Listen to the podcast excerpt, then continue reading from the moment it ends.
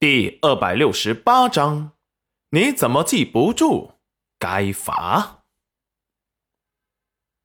你看，我只关心你，都没注意到他，所以咱不生气了。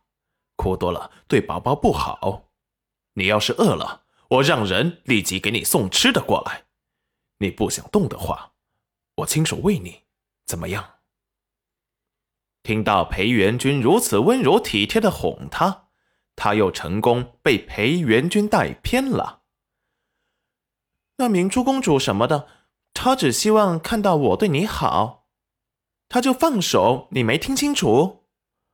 不是心里美的要死，觉得自己魅力无限，还女子深情无悔的爱着你，只希望你过得好吧。裴元君无奈的看着胡搅蛮缠的女人，捏了捏她哭红的鼻子。有你一个哭包，我就招架不住了。还来一个，我不是自己给自己找罪受吗？齐云染瞪大了眸子，刚被眼泪清洗过的眸子清澈见底。你什么意思？他的意思是他不会纳妾吗？他从来没有想过他会自己这样，因为他从来都没有跟他提过只准娶她一个人。因为他觉得在以前的世界中，一夫一妻的制度都不可能到时候还是那对人，所以他从来没有要求裴元君只娶她一个人，还不用凭一张嘴的随时可以反悔的诺言。他不太相信，没想到他竟然自己提了起来。裴元君把他可爱的表情放在了眼里。娘子，我说过，此生只娶你一人，你怎么就记不住呢？该罚。说完，在戚云染的耳边咬了一口。戚云染立即感觉到他的气息变了，立即捂住被咬疼的耳朵。恼羞成怒的说道：“裴元君，你是属狗的吗？叫错了，再罚。”立即吻上他惦记已久的粉唇。娘子自从怀孕后就没有让他近过身了，今日被他逮住了，自然要回本的。裴元君突然察觉到不对劲，才发现他娘子。已经在他的亲吻中睡着了，心下闪过无奈。他都没想怎么样，他就是想亲一下解解馋。哪知娘子竟然这样都能睡过去。大手附在戚云染的肚子上，心底无限满足。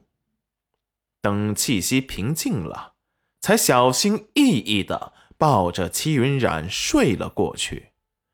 第二日一大早，戚云染就被饿醒了，立即看向旁边，只见裴元君已经起来了，正看着书。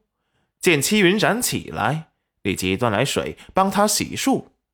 洗漱完毕，又把衣服和头发给他挽好。不等戚云染开口，就端来水煮蛋和瘦肉粥。齐云染挑眉的看着他，裴元君温和一笑，俊美的脸上满是治愈和安抚。我昨日去镇上问了刘婶，她说怀孕的人比较容易饿，所以我一早起来，怕你饿了，就给你煮了水煮蛋和瘦肉粥。你呀也知道我厨艺不好，所以就做了最简单的。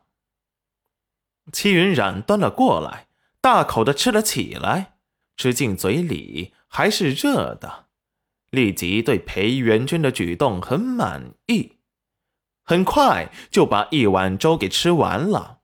裴元君又给他剥蛋，戚云染也一口气吃了四个，才算饱了。裴元君见戚云染把他做的东西全部给吃了。唇角带笑，满目温柔，大抵这就是彼此相爱。给予对方的都是最真挚的温柔。戚云染看的都有些痴迷了，没想到裴元君笑起来这么有诱惑力，他还从来没有认真打量过呢。吃饱喝足后，裴元君又叫了方神医给他把脉。方神医坐下，安静的把了脉。嗯，恢复的不错，平时不可有太大的动作。啊，像是那些人多的地方，夫人就不要去了，免得伤了自己和孩子。